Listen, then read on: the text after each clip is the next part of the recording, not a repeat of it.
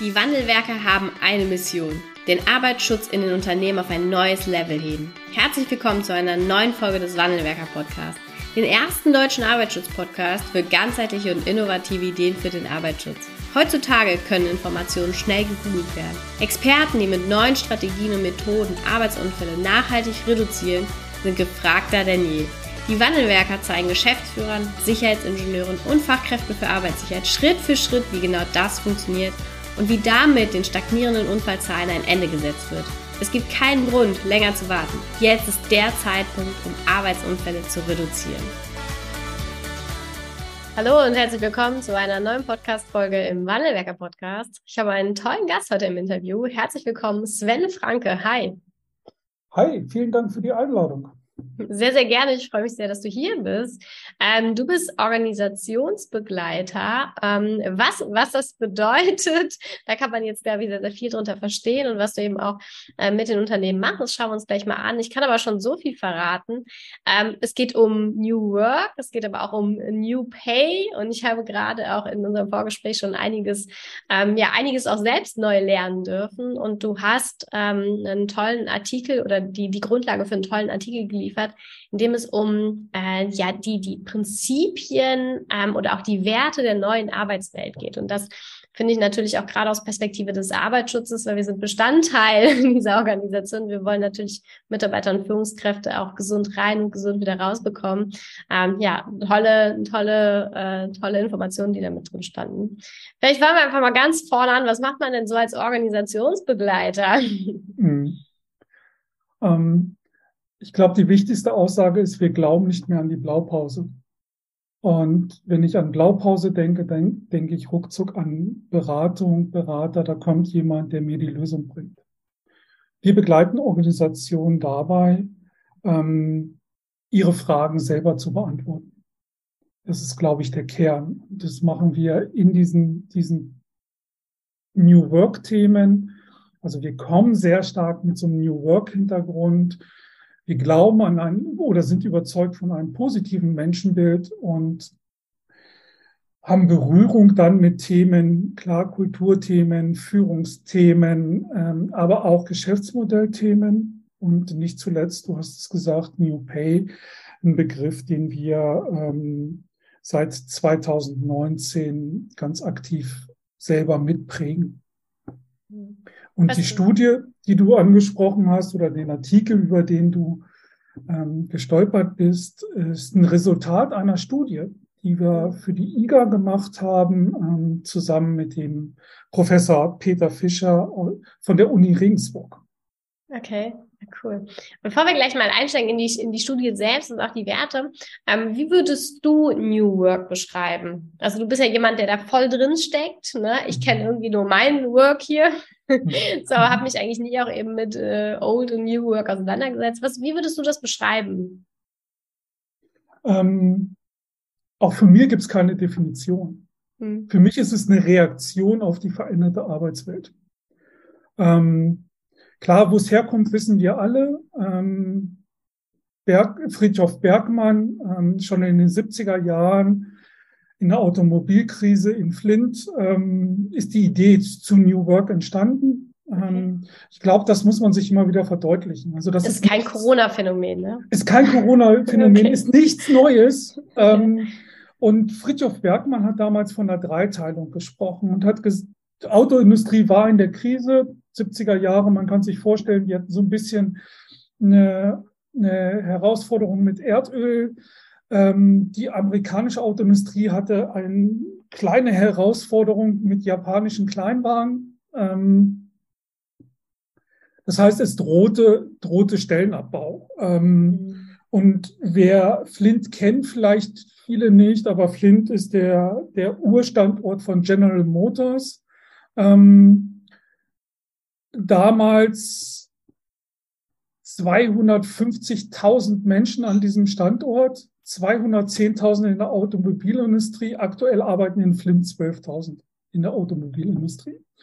Ähm, also 70er Jahre, Friedhof Bergmann, der gesagt hat, okay, wir können, wir können nicht diese Stadt sterben lassen, sondern wir müssen eine Idee entwickeln, wie wir mit mit dem reduzierten Anforderungen, die auch damals schon aus Digitalisierungsthemen kamen, ähm, umgehen müssen. Und er sprach von einer Dreiteilung, ein Drittel Erwerbsarbeit, ein Drittel Selbstversorgung. Bis zu, zuletzt hat er, er ist im letzten Jahr gestorben, hat er von Hightech-Selbstversorgung ges gesprochen, also in kleinen Gruppen zusammenzulegen, zu teilen, aber auch 3D-Drucker zu nutzen und so weiter. Und der dritte Punkt, und das ist der, der, wo die New Work-Szene so ein bisschen hängen geblieben ist, ist ähm, der Aspekt, das zu machen, was man wirklich, wirklich machen will, mit dem doppelten wirklich. Mhm. So. Und wenn man die Anfangsphase von der New Work-Diskussion in Deutschland sieht, auch so ein bisschen durch Friedhof Bergmann seinen Interviews ähm, geprägt worden, ist dieser letzte dritte Teil sehr stark hängen geblieben. Also diese, diese Frage nach Sinn am Purpose, Ende des Tages, äh, ne? Ja. Nach Sinn, Purpose. Wir kennen ja. die Diskussion, wir kennen die Diskussion Generation Y, die, die das nochmal entfacht hat. Mhm. Ähm, und plötzlich war es möglich, dass jeder von Sinn in der Arbeitswelt gesprochen hat. Mhm. Und was vorher, ehrlich gesagt, ist das doch nicht passiert. Die Leute haben Erwerbsarbeit gemacht. Ja. Ja, ist, das ist, ähm, also es ist ja, das ist ja jetzt ein Wandel, der jetzt, das ist schon mal gut, ne, der jetzt eben nicht über die letzten paar Jahre entstanden ist, sondern im Grunde genommen schon viele Jahrzehnte auch besteht. Ne?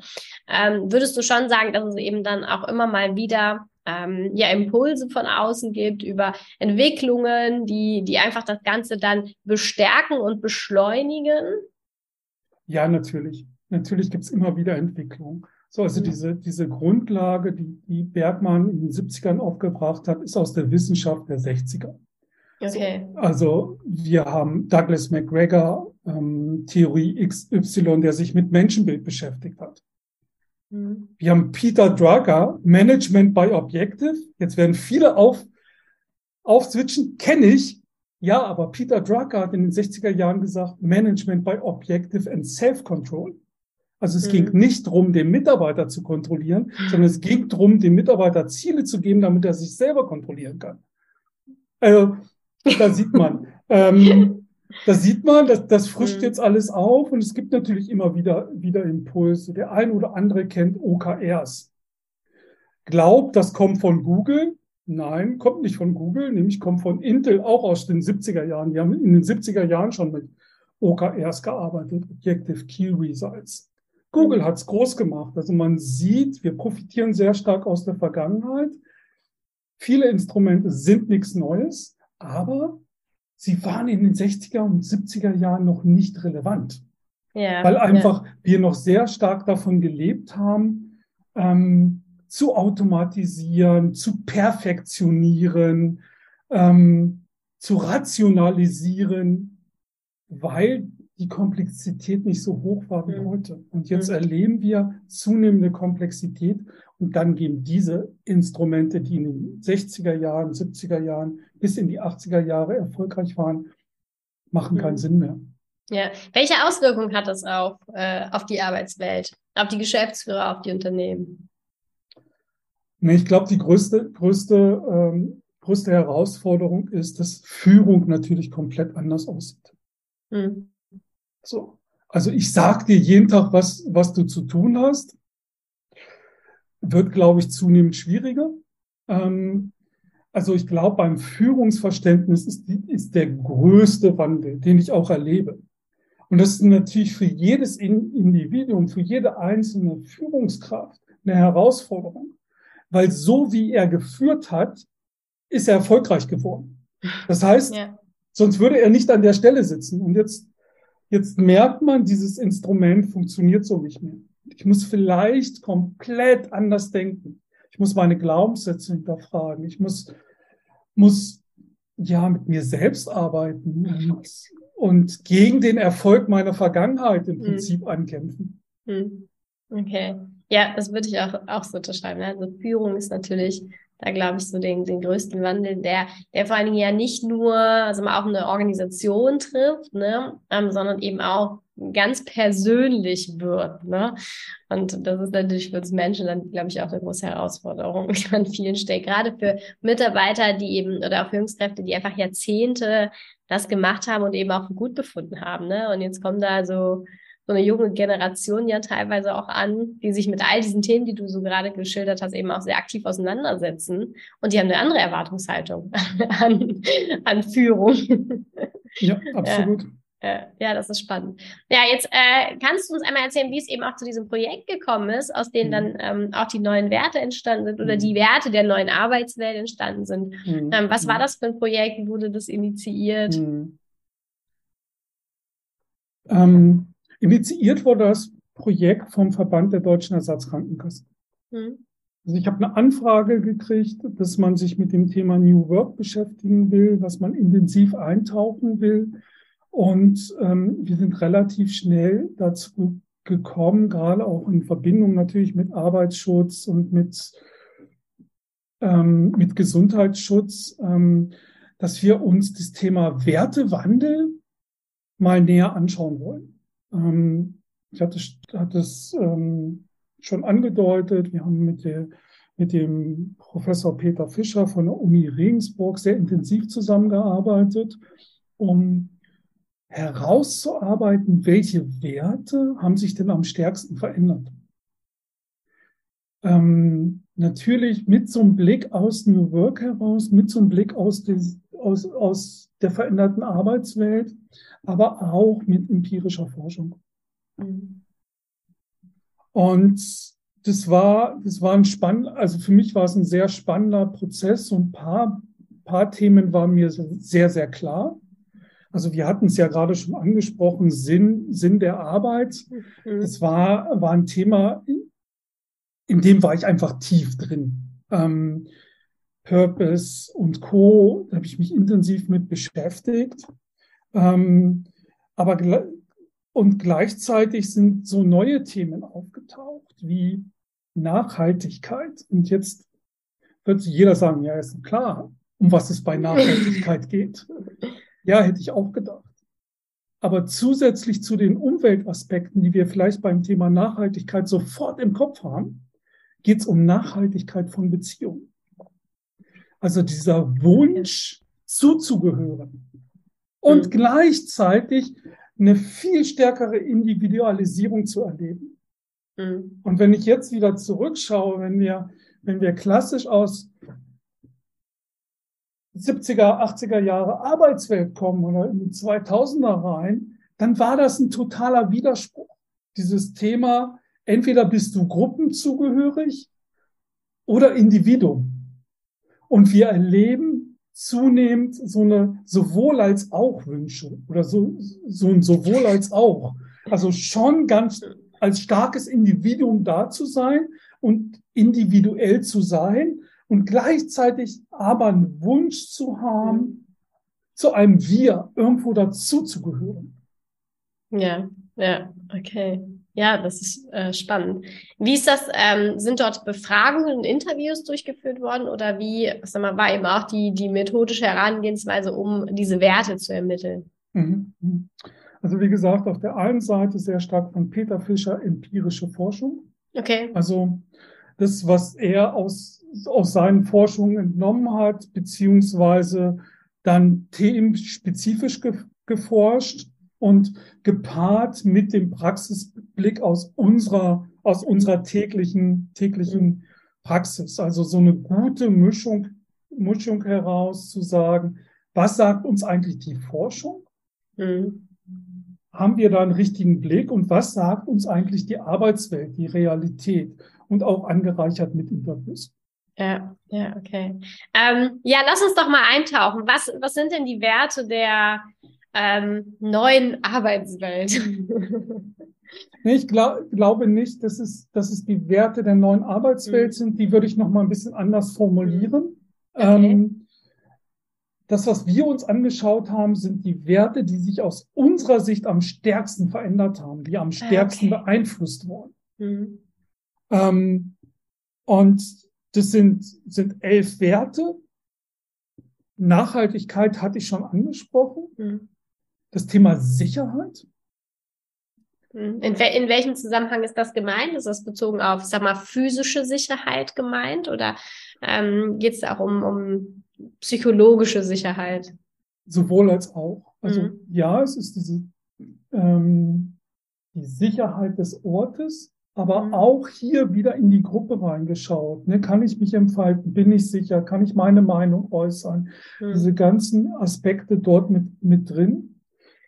Ähm, wir haben das Thema Gleichberechtigung, mhm. Vertrauen, Offenheit, Sinn der Arbeit, Mut. Mut? Mut. Okay. Was, was ist, was steckt dahinter? Ähm, also Mut haben zu können oder ähm, Mut haben zu können und Mut haben zu dürfen.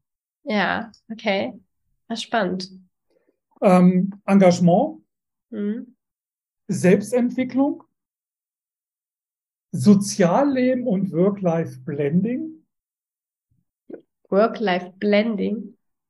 Ja, wir haben ja, wir haben ja so zwei, wir haben ja so zwei Aspekte, wenn ich, wenn ich Work, Work-Life betrachte. Mhm. Und die ist ziemlich gleich verteilt übrigens. Also nahezu 50-50. Wir haben Menschen in der Arbeitswelt, die eine strikte Trennung haben mhm. wollen. Okay. Arbeitszeit, Freizeit.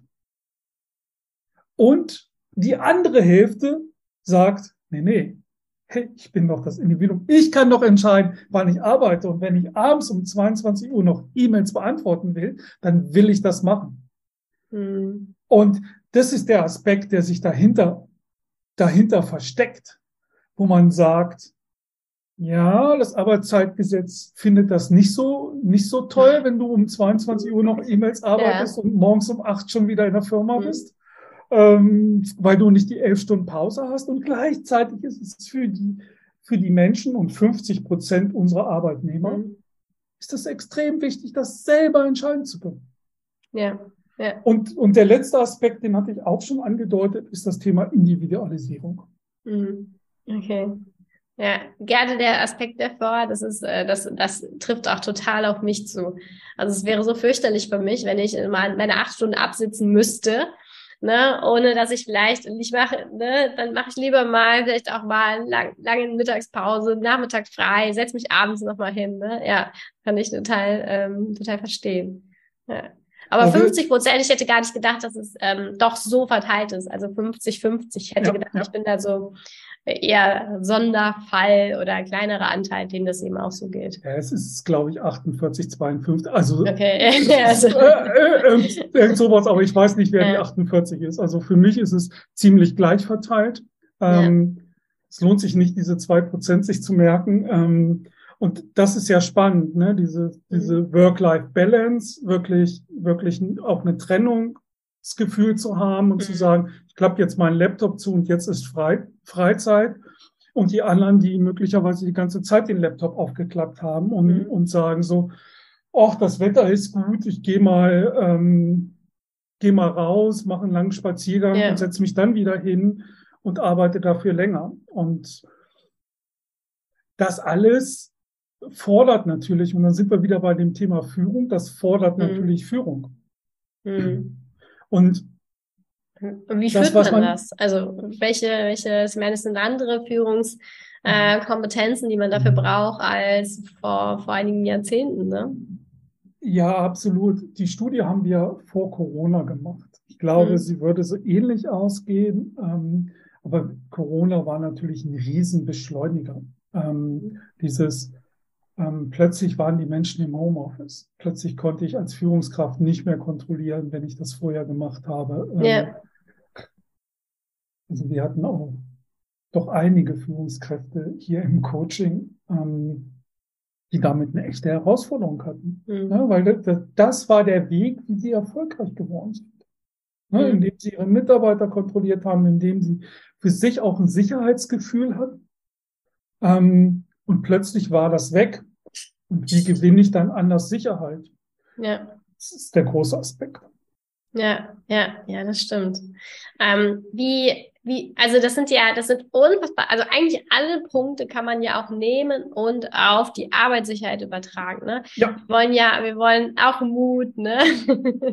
mutige Menschen, also nicht im Sinne von leichtsinnig, ne? sondern im Sinne von guten Ideen. Von Mut. Ne? ja, wir wollen Menschen, die auch, die auch eine Vision haben, ne? oder sagen so, es, es lohnt sich, ne? Wir wollen, wir haben die Erwartungshaltung, dass hier jeder gesund reingeht, gesund wieder rausgeht. Ne? Wir brauchen die Offenheit und den Sinn dahinter. Wie ist das? Also wie schaffen wir es als Unternehmen oder eben auch als Arbeitsschutzexperten, das, ähm, das in die Organisation zu bekommen? So, ich komme jetzt auch aus einem Chemieunternehmen, äh, auch konzernähnliche Strukturen. Da geht man nicht hin und sagt, so, wir machen jetzt neue Kulturen, ne? Sondern das ist über hunderte Jahre hat sich das auch gut so, gut so entwickelt, wie es dann erstmal ist. Wie, wie schafft man das? Naja, Kultur direkt kann ich ja nicht verändern. Mhm. So, das ist ja Kultur ist im Prinzip ein Abbild von dem, wie, wie es gelebt, also wie es täglich gelebt wird, was auf den Fluren passiert und Co. Also nicht direkt beeinflussbar. Das, was ich aber machen kann, ist Rahmen zu setzen und Klarheiten zu erzeugen. Also nehmen wir, nehmen wir das Thema Nachhaltigkeit. Mhm. Ich habe gesagt, da sind so zwei Aspekte drin. Ähm, das ist das Umweltthema. Ich glaube, das ist jedem bewusst, dass wir da einfach ja. massiv hinschauen müssen. Und der zweite Aspekt, der da drin steckt, ist das Thema Nachhaltigkeit von Beziehungen. Mhm. Und da kann eine Organisation extrem viel tun. Bei mhm. beiden Aspekten. So, also ja. Nachhaltigkeit ist wirklich zu leben, wirklich nachzugehen, Mechanismen einzuziehen, dass darauf geachtet wird, dass es in so eine Selbstverständlichkeit kommt. Das mhm. geht nicht von heute auf morgen. Und nachhaltige Beziehungen ist ja auch ganz klar, diese ganzen HR-Prozesse sich anzuschauen. Ja. Von der Einstellung bis zum Austritt. Wie behandle ich jemanden eigentlich, den ich, von dem ich mich trenne? Mhm. Und wir, wir, wir haben uns vom Mitarbeiter in diesem Jahr getrennt und es war ein Hammerprozess. Er hat darüber mhm. auf LinkedIn geschrieben, wie der Prozess, wie der Prozess der Trennung war, wie das Gespräch war und hat so eine riesen Resonanz gekriegt und gleichzeitig Jobangebote, wie gesagt haben, das ist irgendwie krass. So, und wir stehen nach wie vor mit ihm in Verbindung, stehen im Austausch. Ähm, ganz nachhaltige Beziehung, obwohl das Arbeitsverhältnis gar nicht mehr besteht. Mhm. Und das spricht sich natürlich rum. Das haben ja unsere anderen Mitarbeiter auch mitgekriegt. Mhm. Auch da offen zu sein und, und ein Verständnis zu erzeugen, dass es passiert. Und wir haben, wir haben gemeinsam diese Entscheidung getroffen, an der mhm. Stelle mhm. auseinanderzugehen. Und da, da ist Führung gefordert, da ist aber natürlich auch HR gefordert. Und so würde ich die anderen Punkte auch sehen. Was ist uns wichtig? Was schreiben wir auf die Agenda? Und nicht, was schreiben wir auf Tassen, übrigens. und auch so, nicht nur, was schreiben wir nur auf die Agenda, ne? Sondern genau, genau. So, so auf Tassen, so mhm. Günter Dück sagt immer so schön, was, was Organisationen auf Tassen schreiben, das suchen sie ähm, mhm. und haben nicht, ne? So. Und ja. ich, das ist, glaube ich, ein wichtiger Punkt. Mhm. Immer mehr in mhm. der Unsicherheit eine Klarheit zu erzeugen. Und das fällt natürlich total schwer, weil wir, weil wir immer kurzfristiger planen können. Mhm. Äh, weil wir immer weniger weniger Sicherheit haben. Wir kommen ja aus so, ein, so einem Gedanken eines Fünfjahresplans. Wir machen die Planung und so weiter und stellen jetzt fest, okay, wenn die nächsten drei Monate gut geplant sind und am Ende des Tages passen, dann sind wir schon richtig, richtig gut. Ja, ja, das stimmt. Das stimmt. Ja, wir, wir wünschen uns ja auch ähm, im Arbeitsschutz auch mehr Beteiligung, mehr Engagement, ne? Und und auch, ähm, das habe ich eben auch mit rausgenommen, ne, schon etwas, äh, so diese dieser Wert, das hat was mit mir zu tun, ne? Ich fühle mich damit verbunden. Aber wie, wie, wie schaffen wir das, dass wir die Mitarbeiter eben auch motivieren, mitzu, mitzumachen, sich zu beteiligen, sich zu engagieren? Brauchen wir, müssen wir dafür den Raum irgendwie öffnen? Müssen wir sie erst verpflichten, damit sie dann mitmachen und Lust kriegen? Was sind da so deine Erfahrungen und vielleicht auch deine Empfehlungen an, an die Hörerinnen und Hörer da draußen? Wie schaffen wir, wie kreieren wir Engagement? Ja, ja. Also Pflicht ist natürlich immer schwierig. Also ganz, ganz, ganz ehrlich, da müssen wir uns nichts vormachen. Ich glaube, da muss sich jeder sel mal selber angucken, ja. ob er so Bock hat, ähm, Arbeitssicherheitsschulung, Pflichtseminar hinzugehen. Ja, das macht ja auch keinen Spaß, ne? So, so, so wie, groß, wie groß die ja. Leidenschaft da ist, ich glaube, die ist relativ gering. Ja, man ähm, kann es auch besser machen, möchte ich. man kann auch das mit, mit Purpose machen. Okay, okay. Ähm, gar keine Frage. Ich glaube, glaube, was was wichtig ist, mit denen zu gehen, die Lust haben. Mhm. Also wir arbeiten in Projekten ziemlich häufig mit freiwilligen Teams aus der Organisation, die einfach Lust haben auf dieses Thema. Mhm. Und ja, freiwilligen Team heißt auch, da meldet sich der Kritiker. Das kann ich ja, auch, ja, das kann ich jedem auch sagen. Ja. Bei jedem freiwilligen Team ist der totale Kritiker dabei. Aber lieber ähm, im Team als draußen, ne? so, aber das ist super, weil die ganze Organisation weiß, oh, der ist dabei.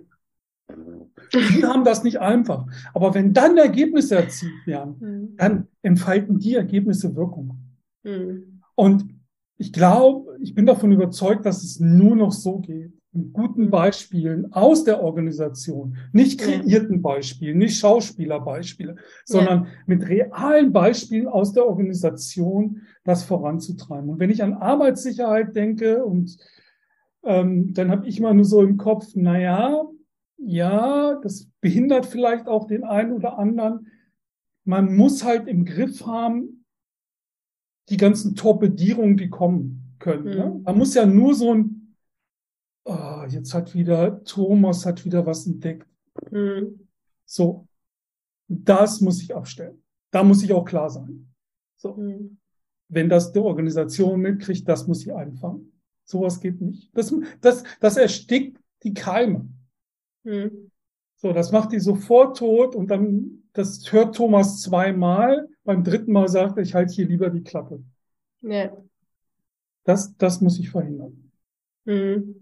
Ja, okay. Und dann darf es aber dabei eben nicht aufhören, sondern ich muss die, die, die, die eben Lust haben, die, die Organisation zu gestalten und aktiv mitzumachen, die muss ich dann mir nehmen und ähm, damit die, die Kultur weiterentwickeln. Ja, und auch neben dem Betriebsrat. Ne? Also das Betriebsverfassungsgesetz erlaubt das alles. So, da muss man ja. mit dem Betriebsrat auch mal, mal gut ins Gespräch gehen. Ich habe viele Projekte, wo Arbeitgeber, Betriebsrat und ja. ein Freiwilligenteam mit am Tisch sitzt ähm, ohne dass sich der Betriebsrat ja auf den Schlips getreten fühlt. Ne? Ja. Da muss man halt vernünftige Entscheidungsprozesse definieren. Wie kann das gut aussehen? Ähm, ich habe ein Transfer Transformationsprojekt bei, bei einem Kunden gehabt, ähm, wo klar war, okay, es geht um die Gesamttransformation der Organisation, ein 650 Mann Unternehmen, IG Metall, ähm, Marinetechnik.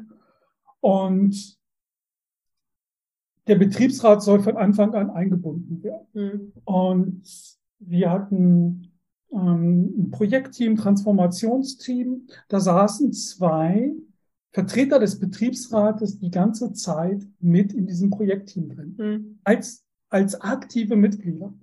Und darüber hatten wir einen Lenkungskreis mhm. der die ganze Transformation gesteuert hat. Und wenn man an Lenkungskreis denkt, denkt man sofort an den Arbeitgeber. Unser Lenkungskreis war 16 Mann groß. Der gesamte mhm. Betriebsrat und fünf von der Arbeitgeberseite. ja. Und es war ein mega erfolgreiches Projekt. Ich habe den Kickoff gemacht mit dem Lenkungskreis und die erste Frage war im Raum, oh Gott, wie entscheiden, wie treffen wir denn Entscheidungen? Weil wir sind ja elf und ihr seid nur fünf. und dann haben sie sich aber eingegruft und über anderthalb Jahre Transformation des Unternehmens gab es diesen Lenkungskreis. Und der Betriebsrat hat gesagt, wir machen die Lenkungskreissitzung montags. Donnerstag haben wir Betriebsratssitzung, da können wir darüber nochmal abstimmen und können Montag mit dem Ergebnis zurückkommen. Mhm. Ganz kurze Entscheidungswege. Ja. Aber wenn man das als Arbeitgeber gesagt hätte, dem Betriebsrat, hier, hier, wir machen das am Montag, dann könnt ihr am Donnerstag entscheiden und Montag nö, zurückkommen. Nö, nö, nö. Wäre nicht möglich gewesen. Ja, Die Idee ja. kam dann vom Betriebsrat. Und das mhm. ist, glaube ich, dieses ganz starke Partizipation. Mhm. Und immer gepaart mit Wir-Denken an der Stelle. Ja, ja, das ist total, ist ein total spannendes Thema und ich glaube, dass wir uns da für den Arbeitsschutz als mal aktive Kulturgestalter und Entwickler und Begleiter auch da ähm, eine ganze Menge von abschauen dürfen, um weg von dieser Rolle zu kommen, die du gerade auch so schön geschildert hast. Wir sind so die Polizisten ne, und sagen, was sicher ist, was unsicher, sondern wir müssen viel, viel mehr der Coach und der Begleiter werden, damit Kultur auch im Bereich des Arbeitsschutzes entstehen kann. Ja, und ja. auch in die Selbstverantwortung geben. Ne? Ja. Dann sind, sind wir wieder bei diesem Thema. Wir hatten den Wert Selbstentwicklung. Ne? Mhm. Da ist ja Selbstverantwortung inkludiert. Ne? Auch ja. zu sagen so, hey, du stehst jeden Tag an der Maschine. Mhm. Du weißt, was, also, du weißt, was da passiert. Ja. Und du weißt sicherlich auch, was man noch besser machen kann, um noch mehr Arbeits, um nur so ein Beispiel zu nennen. Ja. Ne? Ähm, um noch mehr Arbeitsschutz in diesen Prozess zu bringen. Selten fragt man sie. Ja, das stimmt. Und dabei sind das die wahren Experten. also aus New Work heraus würde ich jetzt, jetzt sagen, und das ist so mein Gedanke auch, wenn ich an New Work denke, Entscheidungen da zu treffen, wo die Kompetenz liegt. Mhm. Ja, jetzt muss nur einer äh, die, über die Kompetenz entscheiden. Ne? Naja, so aber, der ein oder andere aber, Arbeitsschützer. Ne, naja, aber wir hatten ja, wir hatten ja gerade darüber gesprochen. Das ja. muss ja nicht unreflektiert erfolgen. Das aber stimmt. der Mensch, der an der Maschine steht, der weiß ziemlich genau, ja. was er, was er nicht tun sollte und wo vielleicht irgendein ja. Sicherheitsmechanismus fehlt. Ja, ja, das stimmt. Ähm, wundervolles Thema. Ein wundervolles Thema, was, glaube ich, auch großes Potenzial hat, noch bei dem einen oder anderen Arbeitsschützer hier oben in, in den Kopf hineinzubekommen, zu kommen. Ich finde es toll, dass äh, die Publikation auch im, äh, ja, im, im Rahmen des Arbeitsschutzes überhaupt sichtbar wird, ne? also dass mhm. sie dort eben auch veröffentlicht wird. Ähm, und ja, dir ganz herzliches Danke, dass du unser Gast warst. Ich habe eine ganze Menge mitgenommen aus der gemeinsamen Stunde hier heute. Wünsche dir für, für dich, deine Arbeit und natürlich auch für dein Team äh, weiterhin so viele, so viele tolle Projekte. Dankeschön. Ja, viel, vielen Dank für die Einladung. Es hat mir extrem Spaß gemacht, über so ein Thema, mit dem ich mich relativ wenig beschäftige, mhm. wie Arbeitsschutz. Das liegt natürlich auch daran, dass wir immer von außen reinkommen. Ja. Ähm, ja, da mal auch einen Einblick gekriegt zu haben. Und wie gesagt, die Studie steht zur Verfügung. Ähm, bei Bedarf mich auch gerne anschreiben, dann schicke ich sie rum, dann braucht man nicht groß suchen. Ähm, ja, nochmal danke. Dankeschön. Vielen Dank, dass du heute wieder dabei warst. Wenn dir gefallen hat, was du heute gehört hast, dann war das nur die Kostprobe. Willst du wissen, ob du für eine Zusammenarbeit geeignet bist? Dann gehe jetzt auf www.wandelwerker.com-termin und buche dir einen Termin. In diesem 45-minütigen Beratungsgespräch wird eine Strategie für dich erstellt. Du erfährst, in welchen Schritten du an der Einstellung der Menschen im Unternehmen arbeitest, sichere Gewohnheiten schaffst und somit die Arbeitsunfälle nachhaltig reduzierst.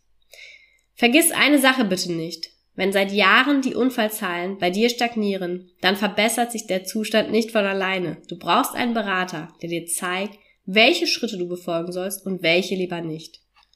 Wir haben Geschäftsführern, Sicherheitsingenieuren und Fachkräften für Arbeitssicherheit in Deutschland, Österreich und der Schweiz dabei geholfen, die Sicherheitskultur in deren Unternehmen und bei deren Kunden zu verbessern.